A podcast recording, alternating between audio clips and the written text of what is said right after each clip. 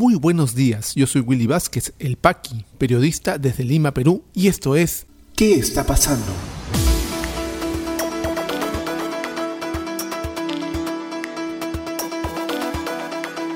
Estas son las noticias de hoy lunes, primero de marzo de 2021. Para el presidente de la República, Francisco Sagasti, vacunación debe estar a cargo del Estado. Lo que no queremos es que el que tiene plata se vacune y el que no tiene no, sostuvo. Para la fiscal de la Nación, Zoraida Ábalos, la actuación negativa de dos fiscales no pone en entredicho toda la investigación con respecto al caso Cuellos Blancos. Mientras que el laboratorio Sinopharm ofrecía donaciones para el Ministerio de Salud, expresidente Vizcarra y funcionarios accedían a ser vacunados irregularmente.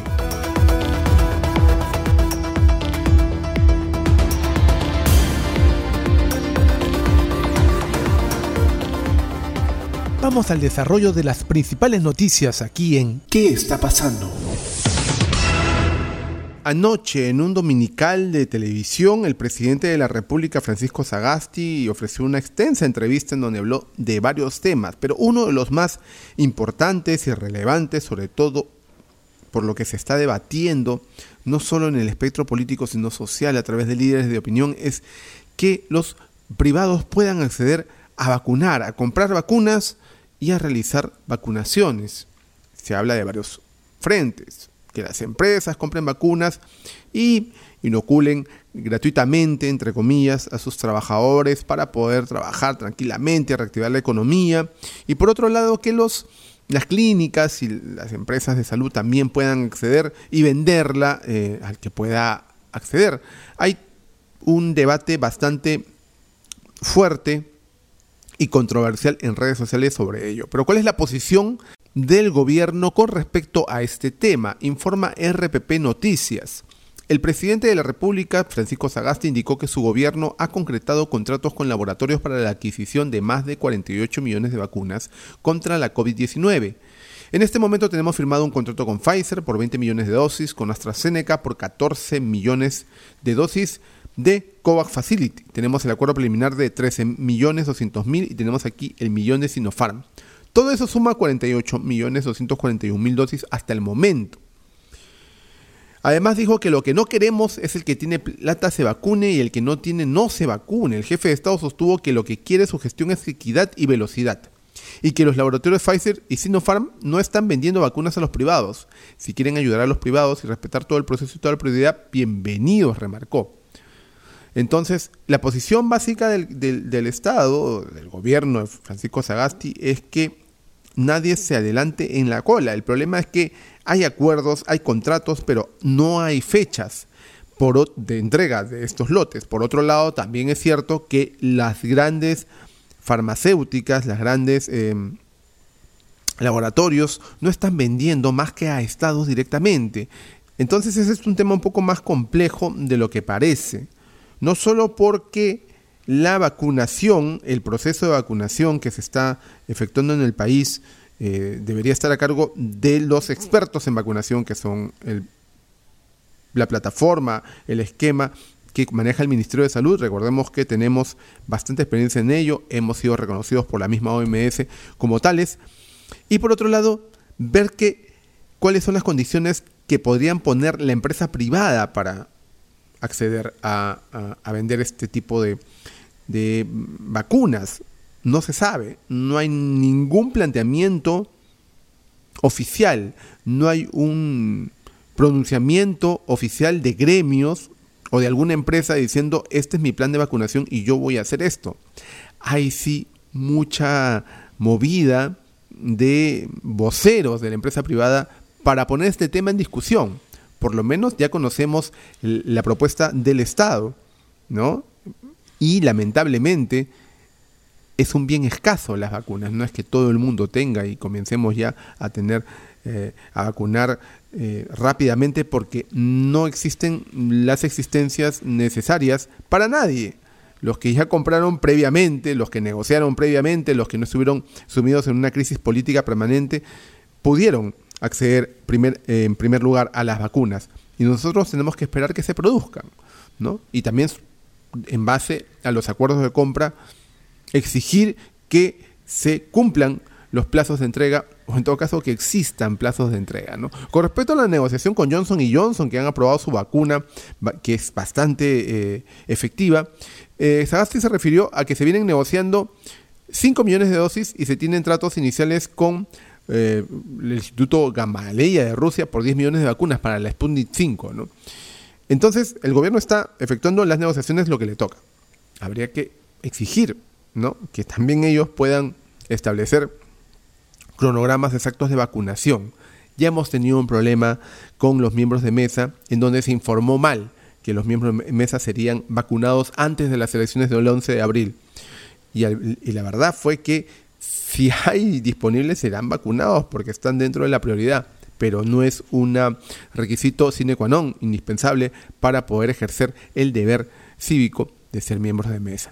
Bueno, la comunicación del gobierno tampoco es tan buena que digamos y estamos esperando, hacemos votos y exigimos y estamos atentos y vigilantes a que todos estos ofrecimientos y cronogramas se cumplan pronto. Para la fiscal de la Nación, Zoraida Ábalos, el tema de los cuellos blancos con las fiscales Rocío Sánchez y Sandra Castro no afecta y no pone en entredicho toda la investigación del caso Cuellos Blancos. Informa el diario El Comercio.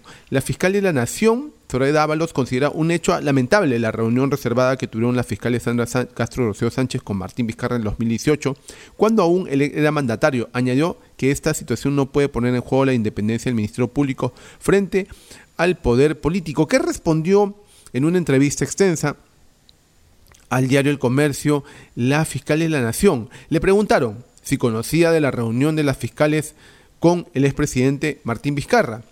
Ella responde, la noticia de esta reunión privada que tuvieron Rocío Sánchez y Sandra Castro, yo al igual que todos me he enterado el lunes 22 de febrero a través de un programa de televisión.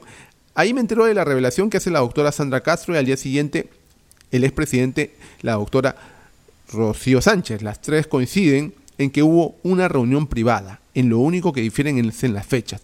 La autora Sánchez y el expresidente Vizcarra dicen que fue en marzo, mientras que la autora Castro en julio. Lo cierto y lo real es que fuera del, del mes, que fuera, no es un hecho que se pueda soslayar.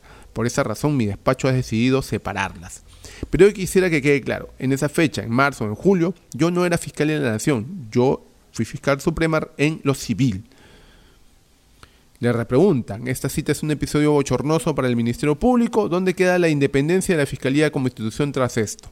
Ella responde, es un hecho lamentable, razón por la cual le acabo de decir que mi despacho decidió separarla del equipo especial. Y claro que causa una percepción negativa, pero no podemos decir que por eso está en juego la independencia. Nosotros somos más de 7.600 fiscales. El hecho de que dos personas hayan tenido una actuación negativa no pone en entredicho toda la investigación, ya que se ha avanzado. De ninguna manera ponen en entredicho le repreguntan cuánto afecta a la investigación del caso Cuellos Blancos del puerto el retiro de las fiscales Sandra Castro y Rocío Sánchez. ¿Cree que beneficia a los implicados? Ella responde, es lamentable lo que ha sucedido, pero en realidad el retiro de las dos fiscales no hace que se caiga el caso. No lo va a afectar por una sencilla razón. Hay audios que son reales y que están intactos. También hay declaraciones que se han tomado y están ahí. Hay cuadernos de colaboraciones eficaces que han sido corroboradas. No va a afectar el caso para los muchos que lo están pensando, no se va a caer, señores. Ha sido firme la fiscal de la Nación en decir que este caso no se cae, pero va a tener retrasos efectivamente. Y bueno, están a la expectativa todos los eh, vinculados a este caso a que la Fiscalía siga trastabillando. En el mismo orden de hechos, el señor Vizcarra sigue siendo investigado por el caso Richard Swing el 10 de marzo debería declarar ante la Fiscalía. También lo dijo la fiscal de la Nación, informa RPP Noticias. El expresidente de la República, Martín Vizcarra, deberá rendir su testimonio ante la Fiscalía de la Nación el próximo 10 de marzo como parte de la investigación preliminar que se le sigue por el caso Richard Swing. Así lo reveló la titular del Ministerio Público, Sareda Ábalos, quien indicó que las pesquisas ya han avanzado desde que Vizcarra dejó el cargo de mandatario en noviembre de 2020 tras ser vacado por el Congreso de la República. Cita declaraciones de Ábalos. El señor Martín Vizcarra es vacado en noviembre, como es de público conocimiento, e inmediatamente esa suspensión queda sin efecto. En estos momentos el señor está siendo investigado y el 10 de este mes deberá estar declarando, sostuvo, a un programa dominical. Entonces, ya está hecho, las investigaciones tanto de los cuellos blancos como contra el presidente, expresidente de la República, Martín Vizcarra, siguen su curso. Lo que queremos todos los ciudadanos, lógicamente, es que se llegue al total esclarecimiento de los hechos y si hay responsabilidades que se asuman. Y ayer el dominical Cuarto Poder reveló que el laboratorio Sinopharm, aparte de todas las eh, vacunas, ensayos de vacunas y mm, placebos que envió para la investigación que hizo conjuntamente con la Universidad Cayetano Heredia y Nacional Mayor de San Marcos, también mandó donaciones, algunos regalitos para el Ministerio de Salud. Informa América Noticias.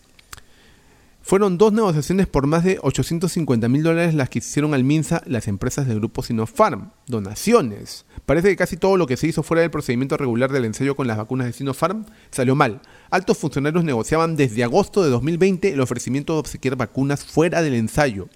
Los investigadores de la Cayetano aceptaban el regalo y rompían las reglas de la ciencia. Las cabezas del MINSA recibían de la empresa china donaciones de productos médicos en plenas negociaciones. Fueron dos negociaciones por más de 850 mil dólares las que le hicieron al MINSA las empresas del grupo chino Sinopharm. Se conoció que la Cayetano Heredia tramitó en agosto el permiso para importar 27.800 dosis de vacunas y placebo para los ensayos, así como productos que se usaban en los mismos.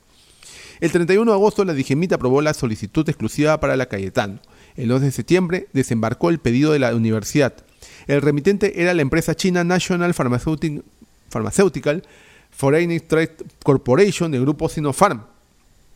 En una lista de 12 bienes, pero solo 4 tenían como destino la Cayetano, la mayoría estaba destinada al MINSA. Los productos llegaron a la sede no como instrumentos de investigación, sino como donación a favor del Ministerio de Salud.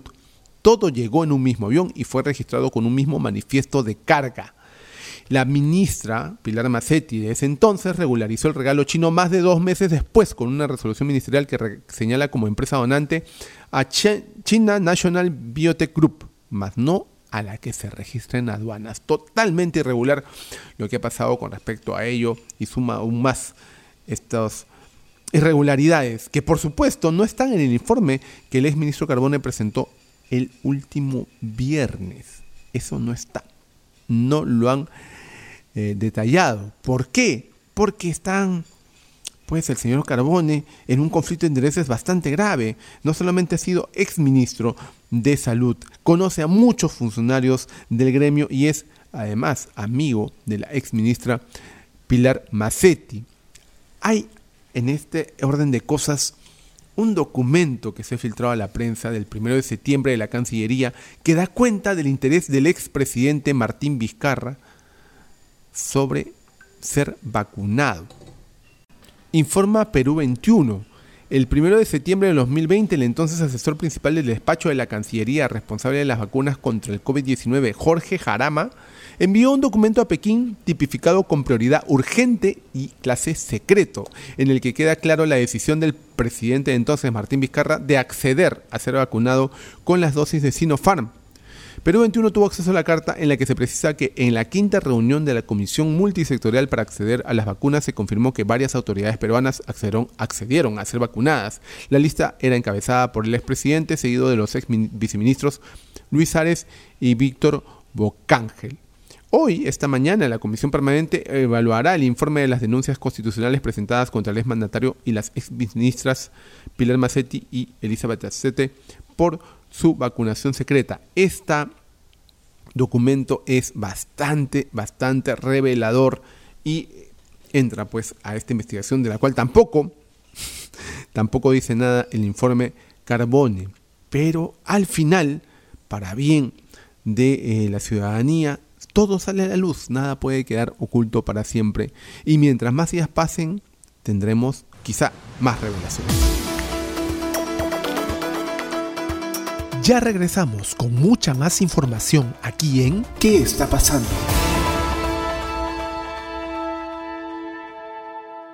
Y este podcast llega a ti por un gentil auspicio de La Mamina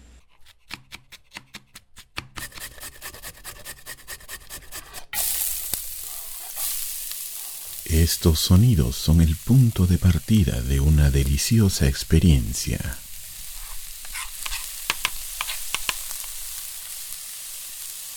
La mamina, lasañas, país y más. Cocina casera en tu mesa. La mamina, el amor se come. Delivery gratis San Miguel, Magdalena, Jesús María, Pueblo Libre. Para otros distritos, consultar tarifa de reparto. Llámanos al 910-833-575. Continuamos con mucha más información aquí en ¿Qué está pasando? ¿Qué está pasando rumbo a las elecciones 2021? Candidato de Acción Popular Johnny Lescano encabeza intención de voto en última encuesta de IEP. En el segundo lugar empatan Verónica Mendoza, George Forsyth y Keiko Fujimori. 254 militantes de Somos Perú renuncian a la agrupación en rechazo a la dupla Salaberry-Vizcarra. Nora Bonifaz y Juan Carlos Zurek encabezan la lista. Hernando de Soto pide a Francisco Sagasti que los candidatos presidenciales sean vacunados contra el COVID-19. ¿Qué está pasando en la economía? Transporte Interprovincial habría perdido cerca de 16 millones de soles diarios por cuarentena. Gremio de transportistas espera recuperarse a partir de hoy que reinician sus servicios. Ministerio de Economía planea nueva emisión de bonos para cubrir hasta un 40% de requerimiento fiscal. Para la Cámara Nacional de Turismo, expectativas por temporada de Semana Santa no son nada alentadoras. Esta festividad representaba el 15% de los ingresos totales del sector. ¿Qué está pasando en las regiones?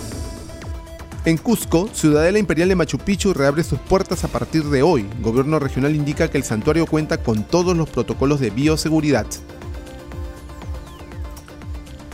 En Ancash aplican 494 pruebas de antígeno y solo detectan 28 casos positivos de COVID-19 en Chimbote. En Loreto, Dirección Regional de Salud recibió nueva planta de oxígeno para pacientes COVID-19 de las comunidades nativas. COVID-19 en el Perú. La situación actual de la enfermedad en el país, según los datos del Ministerio de Salud, es la siguiente. A la fecha, son 1.329.805 casos confirmados con 3.176 las últimas 24 horas y 195 fallecidos. Se han dado de alta a 1.232.528 personas, continúan hospitalizadas 15.111, lamentablemente han fallecido hasta el momento 49.494 peruanos y ya van 267.468 vacunados.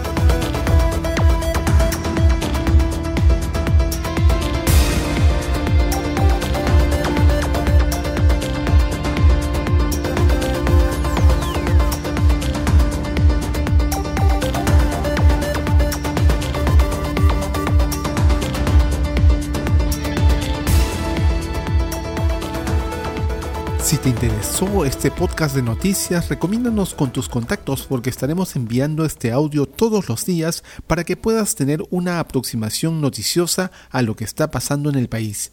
Suscríbete a nuestra lista de distribución en WhatsApp y compártelo. Puedes seguirme también en mis redes sociales de Facebook, Twitter y YouTube como Willy Vázquez El Paqui o visita podcast.elpaqui.com. Muchísimas gracias por llegar hasta aquí. Nos escuchamos en cualquier momento.